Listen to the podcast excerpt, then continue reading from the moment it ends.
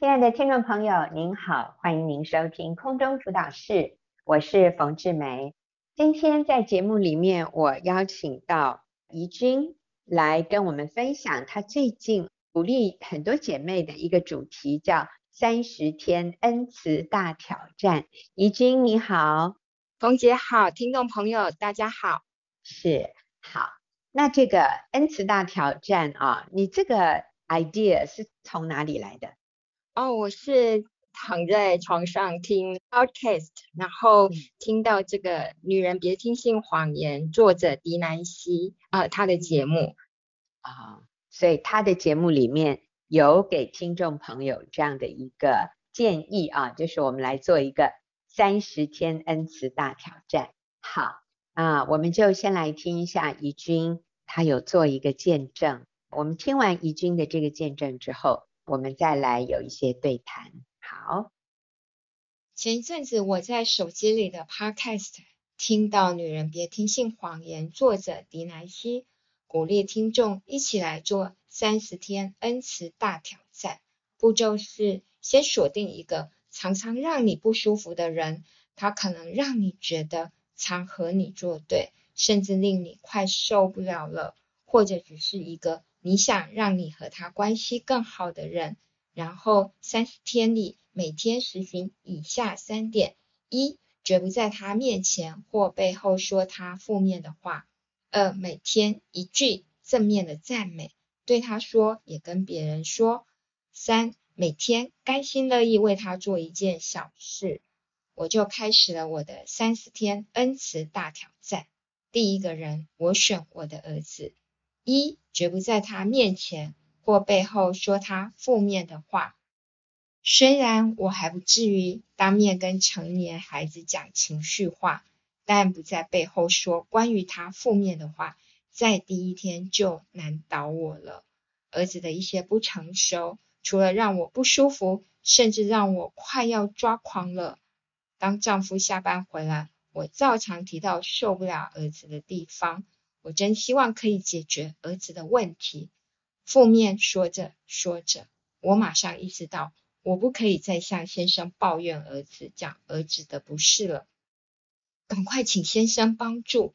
我说：“你看，我又在说他不好了，赶快阻止我，不要让我再讲下去了。”我发现我太容易焦灼在孩子们的问题上面，以至于夸大了问题。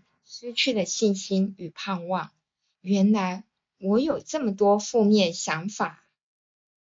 我回想信主前，多么自以为温和，却埋藏着骄傲与自我中心和对人的论断。如果不改，我一定也让最亲近的家人很不舒服。在这个操练中，我把改变儿子这件事交给神。自己则学习神看儿子的眼光，不知不觉中，我几乎没有再跟先生说儿子不好了。儿子今年二十三岁，我学这个功课学得好慢，感谢神等候我，我的脚步是如此的慢，感谢神包容我这个缓慢童工。我也体会到，透过恩慈，我能成为神的导管。令人认识他的慈爱与恩典。二，每天一句正面的赞美，对他说，也跟别人说。我开始找儿子值得赞美的具体事项，每天跟他说，也跟别人说他的优点。每天至少说一下，加上有时也可以写讯息或留语音，把握机会，想到就传送给他。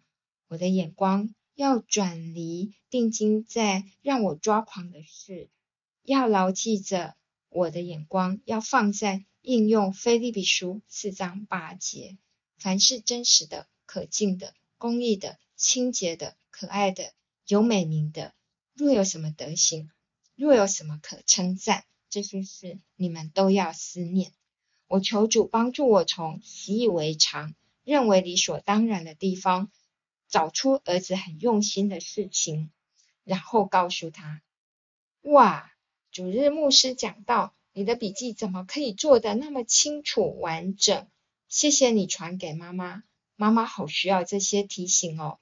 先生下班回来，我也跟先生说，我真佩服儿子。牧师讲道还做笔记，我都做不出那么棒的笔记，而且如今是儿子传讲道连结与笔记给我，我怎么这么有福啊？好感谢神哦！为了操练这点，于是，在每天大部分的时间中，都需要留心，甚至记录对方的美好，值得赞美感谢的。我的笔记记得满满的。三，每天甘心乐意为他做一件小事，愿意做一些小事，让对方高兴，使彼此的关系更为和谐。一开始真的不知道可以为他做什么，都那么大了，应该是他要为这个家做点什么啊。当我这么想，就显示我骨子里多么五十对五十啊！我告诉神，我要改变自己，我不要去改变儿子。虽然看似只有我单方面在努力改善关系，但当我愿意为自己的回应负责，做好我该做的，神改变生命、改变关系的大能就开始陆续显露出来了。我改变了，孩子也改变了。我想到和我们同住的单身成年孩子，其实好需要空间，好需要被尊重。于是我减少去敲门讲话的次数，而改以传讯息，减少他被我打扰。还有，当儿子找我说话，我就放下手机，转向他，不分心的和他愉快说话。希望我这小小的牺牲，小我想做的事，能够传达，在我眼中，你真的好重要，我好在乎你。我现在都拼命在练习，孩子，我愿意随时给你时间。发现原来我生命是这么缺乏慷慨，连自己的孩子打电话给我，有时也会觉得被打断而语气不耐烦。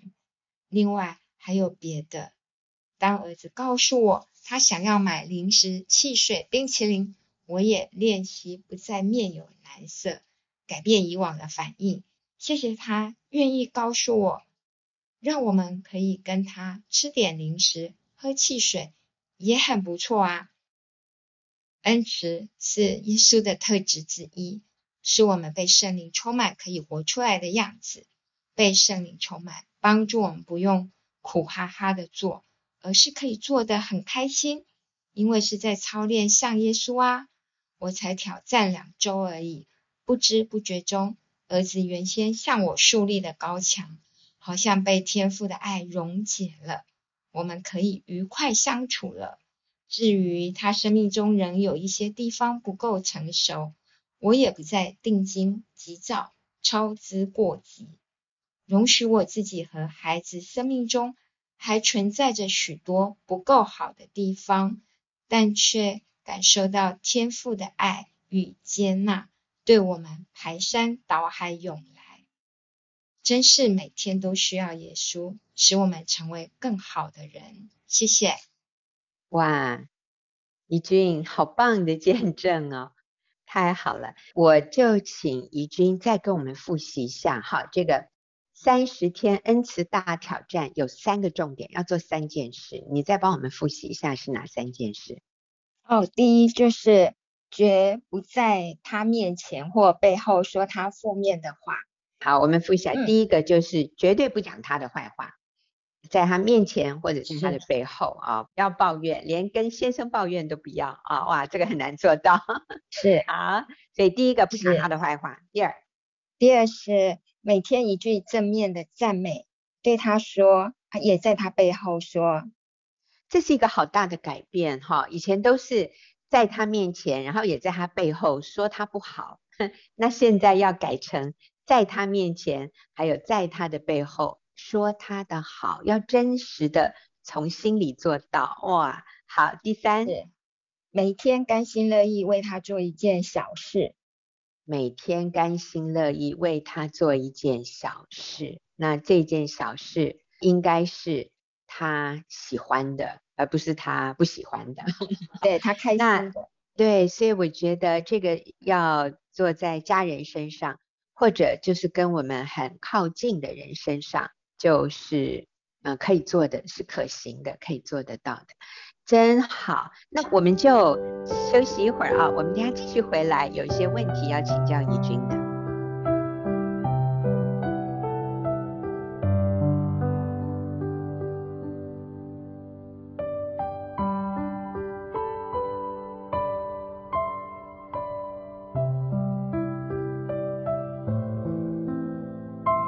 朋友，您现在所收听的是空中辅导室，我是冯志梅。今天我访问怡君姐妹，跟我们谈论一个主题，就是三十天恩慈大挑战。那刚才她已经跟我们说了，做三件事啊，或者我应该说做三个改变啊。我现在要问怡君的就是，一般人在执行这个挑战的时候，他们会遇到什么样的困难？我先说一下，我认识一些姐妹，她们就一开始兴致勃勃，就是立志，她们要接受这个挑战，对家人，呃，很多是说对先生或者对孩子，啊、呃，前两天我就听到一个姐妹说，我只做了两天，我就放弃了，因为太难了，因为太难不抱怨了，太难。不说他的坏话了。是，他说他只做了两天。那另外有一些人真的就是做五天已经很了不起了，到一个地步，对方最后跟他说：“你不用再做了，好不好？” 好像他这样做的时候，大家都感觉到有一点累啊，或者应该是说对方感觉到不自然、不自在，你太刻意了啊，所以。那我们做的这一方就觉得好气馁哦，好，所以你会给我们什么鼓励？嗯，好，我觉得很多姐妹是，就是说我还是被打败了，被打趴了。我要分享的是，也许你练习的对象哦，在这三十天内还没有任何改变，但姐妹你自己改变了，因为你的眼光改变了，你会用不同的眼光来看待对方。你学会了用上帝的眼光、爱的眼光，也就是恩典的眼光来看待对方。这样想，我们就可以再度从挫折感中重新爬起来，继续做个一年、两年，甚至六年。因为啊，我听到有一个例子是，继续做神恩慈的导管，去爱她那个苦读、恼恨、非常难相处的婆婆。六年后。这个婆婆啊，竟然接受了耶稣基督了，而且也成为一个可爱的人。所以姐妹，你可以做的，你就去做，让神在神的时间表中，用神的方式在对方身上动工，这就是最喜乐的，也是最荣耀神的。嗯，怡君你讲的真好。所以其实最后我们不是照表操课。说哇，终于三十天结束了啊，或者我们给自己七天就好了哦，七天结束了，好了，我交差了事了，以后就把这件事情忘了，我们就故态复萌啊，就是回到以前的负面的模式里。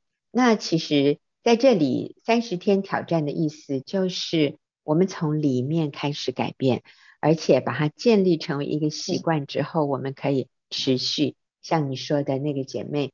甚至六年哈，那真的很了不起。好，所以你再给我们几个提醒好不好？让我们能够不气馁。是我另外是还有发现说哈，有些姐妹根本就是没有动力开始执行。观察到就是说，常常是因为我们心里认为对方太离谱了，我已经受到很大的委屈了，为什么还要我改变呢？但我要说的是，如果我们不跨出这一步啊，就会一直泡在对方让我们感到不舒服的氛围里。其实我们并不孤单，在这个恩慈挑战的过程中，不是我们独自在面对哦，我们是有神的陪伴。嗯、呃，我们在做的同时啊，对方的心就有很好的机会来软化，让神来改变他。有几个提醒哈、哦，第一个就是其实。我没有自己想的那么 OK，那么谦卑，那么恩慈。我也是一再的犯错，我也有很多的问题，我有很多的盲点。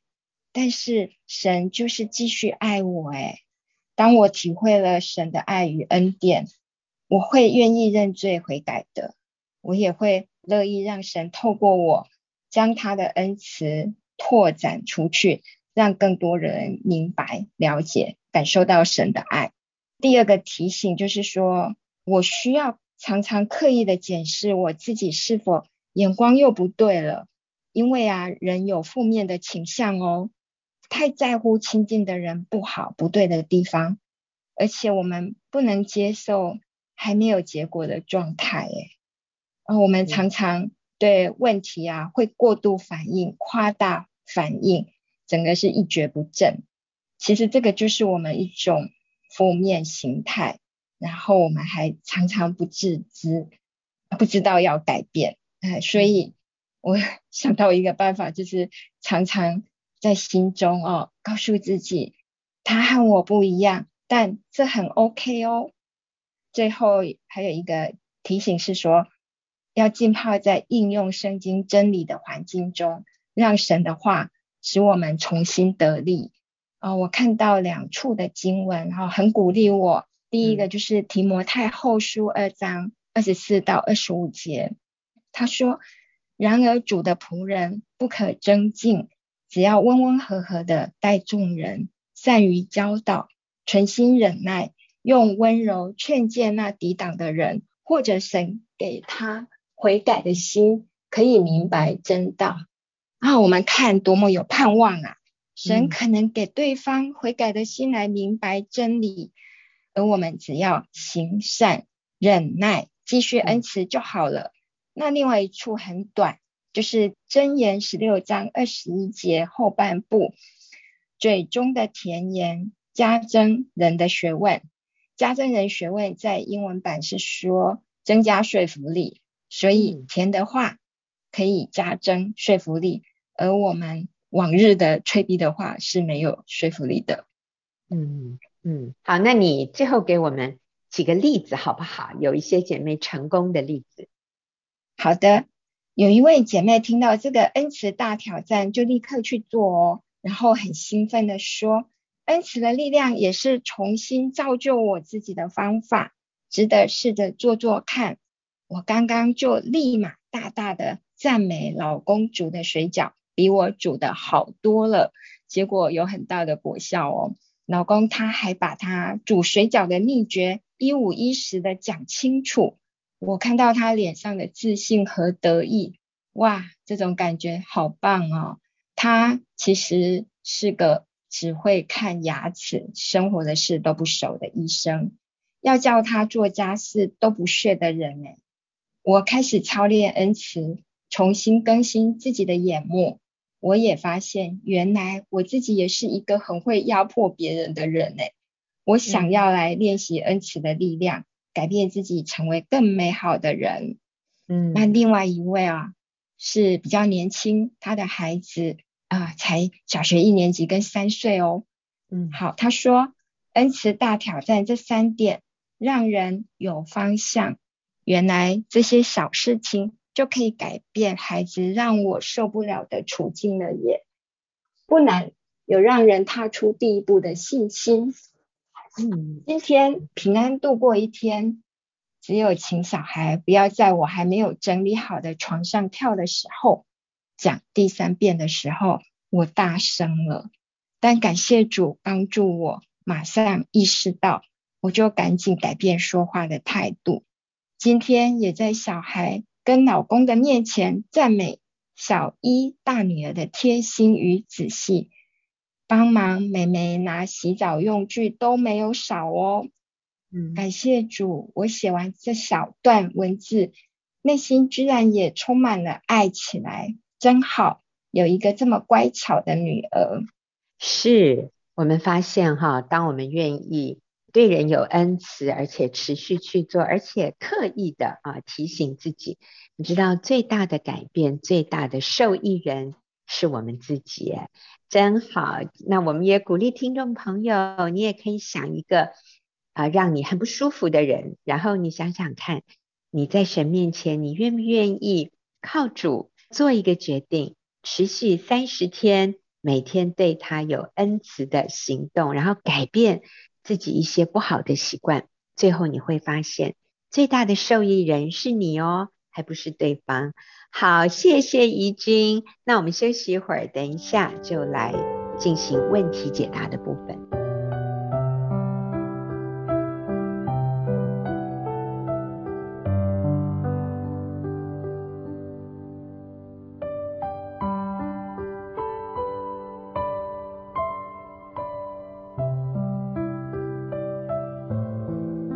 友，您现在所收听的是空中辅导室，我是冯志梅。进入我们节目问题解答的时间，那今天我请秀敏跟我一起回答听众朋友的问题。秀敏你好，冯姐好，大家好。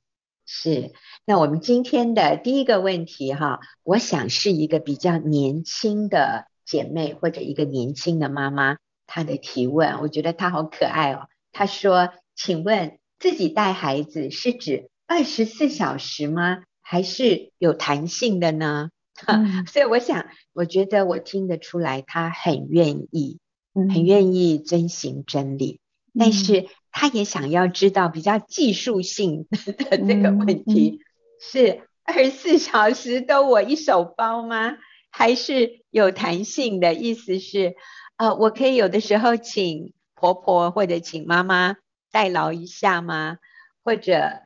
呃，我可以安排一个礼拜一天或者两天，我我可以去做自己的事，然后把孩子托给别人吗？或者，其实我曾经听过有年轻的妈妈跟我说：“哦，我是自己带小孩呀，我下班以后都把他接回家啊。”哦，所以他的定义是，他是自己带小孩的，那他不是全日托、全周托给。保姆的，所以其实我们对自己带孩子的领受和定义可能都不完全一样。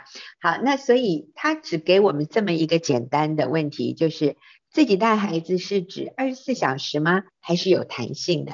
那秀明姐姐啊，请给我们一点引导。是，我想我们要看重的是妈妈亲自带孩子的重要性和。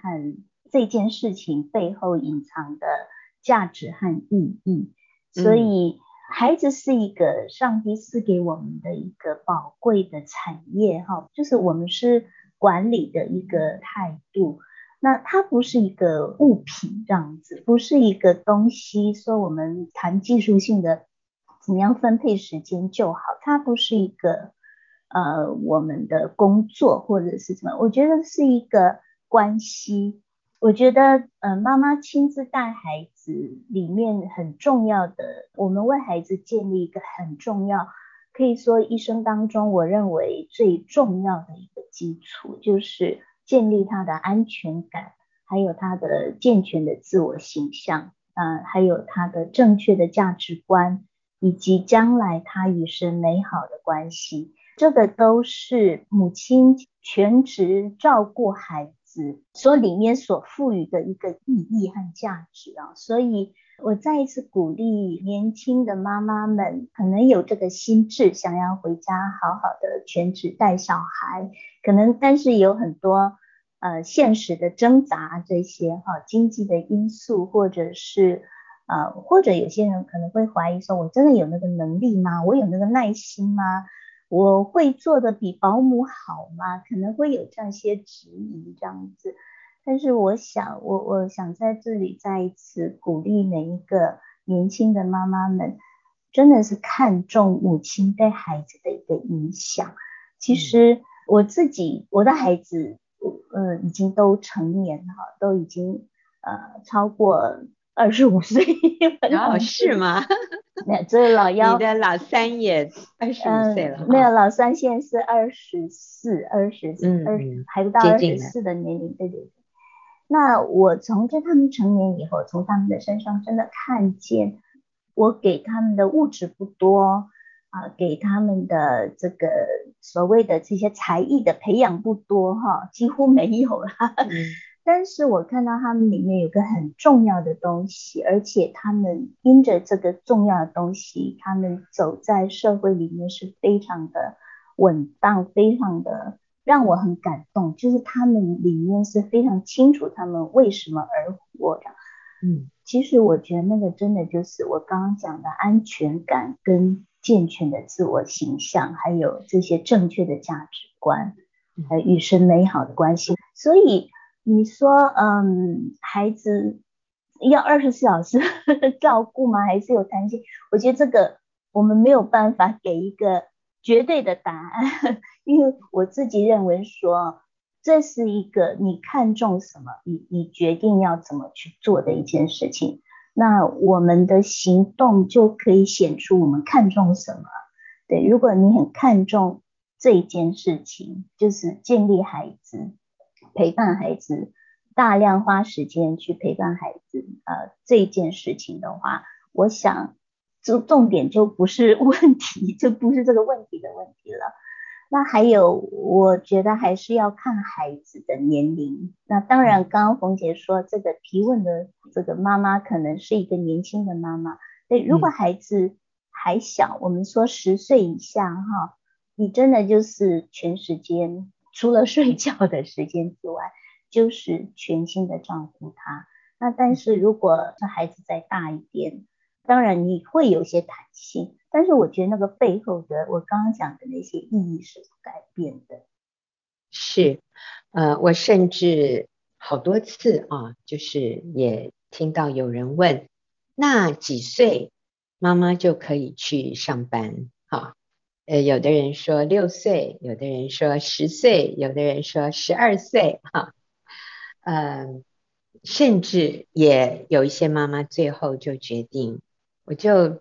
不用上班也没关系了啊，因为其实很多妈妈说，孩子进入青少年，嗯、他仍然非常需要呃妈妈全职在家，就是他回家的时候，妈妈是已经预备好，是可以聆听，并且把餐点都预备好。然后这些青少年读国中、高中，其实很多也需要带便当的，不然他的中午。午餐可能就是在外面比较吃一些呃速食店的，或者虽然你给他钱，但是他吃的东西不一定是健康的，是营养的。所以我要说的是，真的，我们在这里看的不是几岁哈，或者几个小时，或者。啊，那是不是交给自己的父母看比交给保姆看好？或者他可以去上幼儿园、托儿所，这些外在的都不是最重要的做决定的根据，而是我们是否看重刚刚秀敏提的。你说妈妈能够为孩子建立人生最重要的基础。啊，请你再重复这四个好不好？可能有一些人听一遍，哎，晃过去，他说，哎，刚刚是什么？我没记下来，我们就再重复一遍。是，就是安全感，嗯，健全的自我形象，正确的价值观，还有与神美好的关系。嗯，是。那我们说，这是他人生最重要的基础。那确实，我们接触很多成人，三四十岁。五六十岁，你知道，甚至像我这样的年龄的，我们发现决定一个人人生的幸福快乐，最最终的那个元素，真的不是他有什么特殊的才艺，或者他曾经读了哪一所好的，或者不怎么样的学校，或者他学的专长是什么，甚至他的工作。是什么样性质的工作？我们发现一个人最终他人生的幸福美满，跟这些没有直接绝对的关系。那是跟什么有直接绝对的关系？真的就是跟这个人他是否确认自己的价值，而这就是安全感的来源。安全感，然后什么？健全的自我形象，他是一个，他知道他是被接纳、被了解。他是被肯定的，他是有价值的。啊、尤其他是神所创造的，所以他在自己的价值上面，他是很稳定、很有安全感，所以他不会因着别人对他的看法，他就里面情绪起很大的波动，或者他觉得很受伤。OK，安全感、健全的自我形象，然后正确的价值观。哦，那这真的是他人生做决定一个非常重要的根基。他的价值观是建立在真理的上面，所以他不随波逐流，他不会轻易的被朋友影响，他里面是有定见的，在他做的决定上，他是非常确定，知道这是对的决定，而且他有那个能力。去对抗别人给他的压力，而可以坚持做对的事。哇，这个好重要。然后最后一个是与神亲密的关系。所以各位妈妈们，是不是二十四小时不是重点？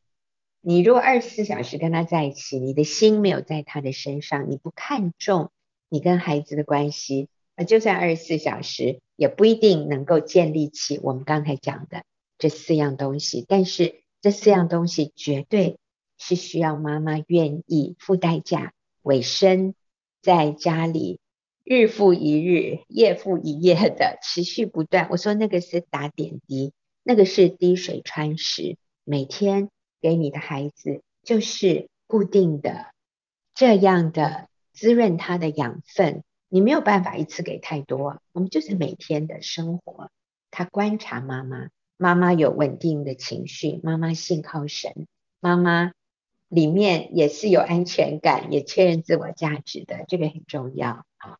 那我相信你要做什么决定，你是自由的。你有需要的时候，请别人啊，请娘家妈妈代为看一下，这都不是问题，而是说你是不是真正看重，你愿意。专注的养育你的孩子，为他建立人生最重要的这个基础。好，谢谢。那我们休息一会儿啊，再回来看下一个问题。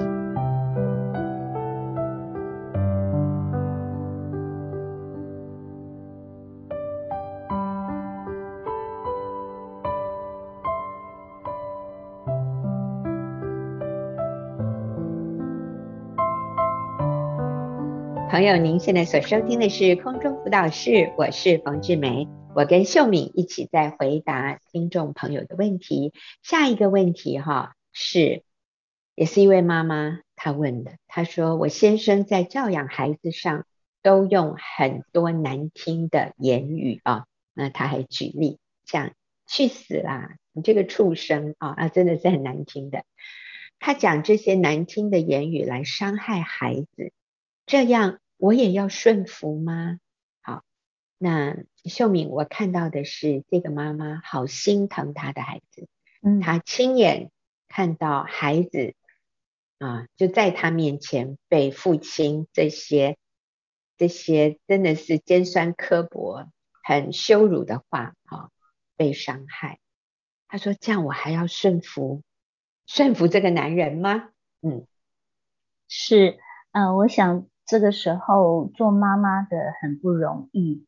那我我看到这个提问的妻子，这个姐妹哈，她很愿意顺服先生，可是好像看到先生对孩子这样的时候，就有点呃摇动，就不知道要怎么做哈。那我想在这里，我们先强调的是，我们先不要去看先生讲这些话，呃，或者这些行动。就是如果我们的眼目眼光着重在这里的时候，我们就过不了下一关的感觉，你就会被这个卡住。那我想，我们首先要先坚定一件事情：你给孩子最好的礼物就是父母亲相爱。对，那即便先生有一些这样的，爸爸有一些这样的举动哈。那我想做妈妈的，你能够保护孩子，不是去排挤爸爸，去定罪爸爸在孩子面前。然后这这样子看来，好像你暂时保护了孩子，其实是给孩子更第二道伤害。这样子，我觉得，所以呃，先鼓励呃做妈妈的，就是先稳住里面的这个焦虑的情绪。那第二个就是。呃，我想我们要很清楚，做妻子的是先生的帮助者，所以这个帮助者的里面，呃，我觉得有很多，我们不只是事情的帮助，还有情感的帮助。其实上帝设计这个女人哈，是很容易贴近丈夫的心，是可以去了解先生里面真实的需要是什么。那我在想，这个先生他一定也很不愿意，他一定很爱他的孩子啊。那个真的不爱的是完全漠不关心，连那个什么去死吧畜生啊这种话都不会讲的。我想。那个，这他很爱他，就直接让你去死，他就直接让你去死了，他也不会叫你去死，对，就根本不关心。对，那我在想，这个爸爸是很爱孩子，可是有极大的可能性，就是这个做父亲的，在他的童年里面，他也没有被正确对待过，所以。他可能也曾经被骂出生，被骂这个去死吧，所以他能够。其那个秀敏，你说可能哈，那我的想法是，他绝对，这不还不是可能，我觉得那是绝对的，他是曾经这样被对待的。嗯，我想他里面是一个很受伤的，是很匮乏的，里面那个情感是很匮乏的，嗯，所以他的这个。我们说，我们身这个心里面的这个电脑程式，它只有一个按钮，这样好像只有一个东西可以跑出来。他能够跟孩子的关系里面只有这么的这么的匮乏。那我想做妻子的所谓的帮助者，就是我们去了解先生里面背后的需要是什么。所以不是直接去禁止他说这些，或者是论断他、定罪他说这些不好，而是。怎么去帮助他，去了解他的成长背景是这样的辛苦，然后能够帮助他怎么样做妻子的，可以去从肯定、了解、接纳、欣赏这些部分去建立先生。那我相信你的示范会让先生带来慢慢带来正确的回应，这样子是真的，真的。那我们也啊、呃、再一次提醒一下那个给苹果的。呃，这个概念或者我们说讲德文的概念，好了啊，我我现在讲这些时候，很多听众朋友都说我懂，我知道，我知道冯老师在讲什么。哈哈，那个苹果跟德文这是什么意思？给苹果的意思就是你希望你先生嘴巴里能够说出赞美好听的话，那就那就叫苹果。可重点是它没有啊，它里面就是没有啊。那所以它因为它没有苹果，所以它给不出来。那我要。怎么样让他能够给得出苹果呢？那就是我先给他呀。那可能姐妹说，我也没有苹果哦，是哈，所以大家都大家都在丢坏球，你知道吗？都在讲很毒很酸的话。所以我们先来到神面前，我们向神来求苹果。我们从神那里看到，我们是被爱的，我们是。是被珍惜的，我们是被疼爱的。上帝爱这位妈妈，而且你好棒哦！你愿意来上课，你还还愿意提问，代表你很愿意做好。所以我先给你按好几个赞。你真的是一个爱孩子，然后非常尽责的一位母亲。那你也没有要跟这么恶劣的先生离婚，所以你好棒啊！所以你真的是忍耐你先生很久。行，我现在给你苹果。我现在对你讲德文哦，德文的意思，我们这里的这个比喻讲德文的意思就是讲赞美人的话，所以你自己里面先确认你的价值，知道你是何等珍贵，那你可以对你先生讲一些肯定赞美的言辞，像老公，我看到你好爱孩子哦，我看到你很努力的想要管教他。然后你看到孩子这样，你心里一定也很着急。我了解你的想法，我可以感受到你因为爱孩子而产生出来的一种担忧。那其实我们的孩子很有福，有这么关心他的爸爸，你知道吗？你这样讲，你就是在跟他讲德文了，你就是在给他苹果了。我想他的气会比较快的消下去，然后他也能够比较多的。自我反省，所以这个时候不是去教导他，而是给他苹果，对他讲德文。好，今天非常谢谢秀敏啊，给我们这么好的回答，也谢谢听众朋友的收听，下个礼拜再。